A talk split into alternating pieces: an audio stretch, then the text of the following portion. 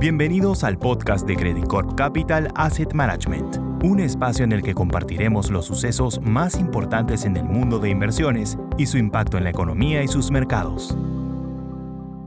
Hola, ¿cómo están? Soy Klaus Kempf, Executive Director de Credit Corp Capital Asset Management y hoy día quería contarles lo que pasó la semana pasada hasta el 4 de noviembre de, eh, en términos de inversiones, mercados financieros y noticias económicas.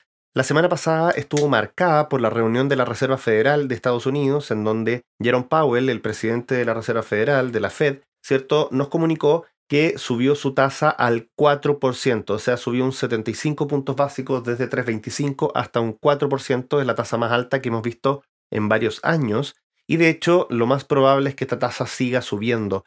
La expectativa no era si iban a subir o no subir, porque efectivamente ya el mercado tenía decantado que iban a subir 75 puntos básicos, la pregunta era qué viene hacia adelante, qué nos iba a comunicar. En un principio, el comunicado hablaba de que la Fed iba a empezar a considerar proyecciones futuras, el tiempo ya acumulado de tasas más altas, para eh, disminuir la velocidad con la que venía subiendo la tasa. Y eso el mercado lo tomó muy bien. De hecho, ese, en ese momento, durante media hora, el mercado ralió, las tasas cayeron, fue todo bastante bueno, ¿cierto? Pero a continuación fue la conferencia de prensa de Jerome Powell en donde él mismo enfatizó que la tasa probablemente llegue más arriba de lo que estábamos esperando y que se continúen con las subidas de manera importante. Puede ser que la próxima subida no sea de 75 puntos básicos, pero los que esperaban que la tasa vaya, iba a detenerse de subir en 4,5, probablemente no va a ser ese el escenario, probablemente la tasa llegue hasta niveles de entre 5 y 5,25 en los próximos dos o tres meses. Puede ser 75 y 50 o pueden ser 50, 50, 25. Esos son los escenarios posibles que estamos barajando hoy día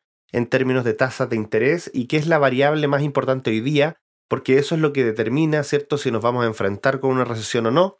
Nosotros con estos niveles creemos que la mayor probabilidad es que efectivamente tengamos una recesión en el primer y segundo trimestre del 2023 en Estados Unidos. Eso no es tan terrible en la medida que logre contener la inflación y es lo que creemos que va a pasar.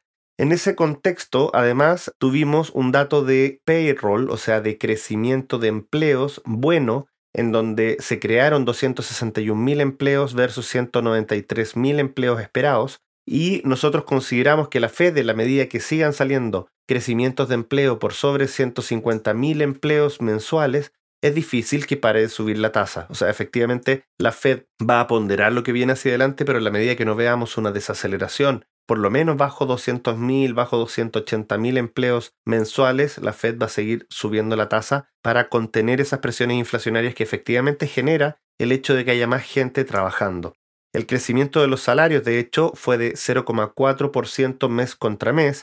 Eso significa que si uno lo multiplica por 12, llegamos a un 4,8% 4,7 fue exactamente la subida de tasa de los salarios en los últimos 12 meses.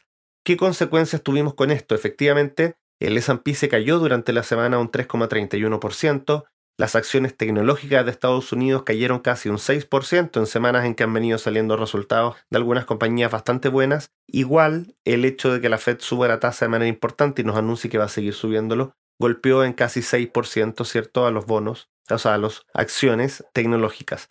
Por otro lado, hubo rumores de que China dejaría de lado el plan de coronavirus cero o de cero COVID, y eso hizo que las bolsas emergentes subieran al mismo tiempo que Estados Unidos caía un 3,3%, las empresas emergentes subían un 5,57%. Así que en realidad hay harta dispersión en lo que está pasando en el mundo. Hay dos grandes noticias, lo que pasa con la Fed y lo que pasa con el Partido Comunista Chino sobre todo lo que tiene que ver con el crecimiento, el sector inmobiliario y el manejo del coronavirus.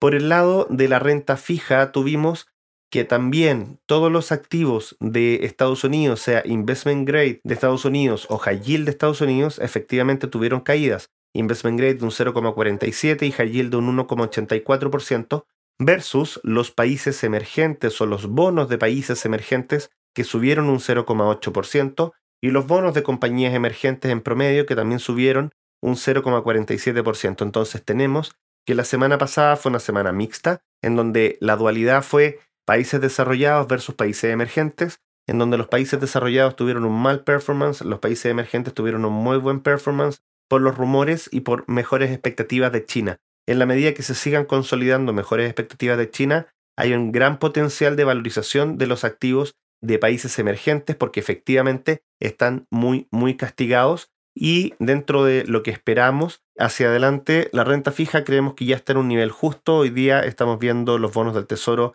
en 4,21%, lo cual en promedio para los próximos 10 años hace sentido porque llega en un corto periodo al 5, pero después baja eventualmente hasta el 2 o el 3. Entonces en promedio al 4 nos parece razonable o incluso un poquito alto. Es un buen punto de entrada para la renta fija versus que la renta variable de Estados Unidos nosotros seguimos pensando que cualquier rally en que veamos que el S&P se acerca a 4.000 puntos es más para vender que para comprar en línea con un nulo crecimiento de utilidades que esperamos para el 2023. Eso es todo por hoy, que estén muy bien. Adiós. Credit Corp Capital Asset Management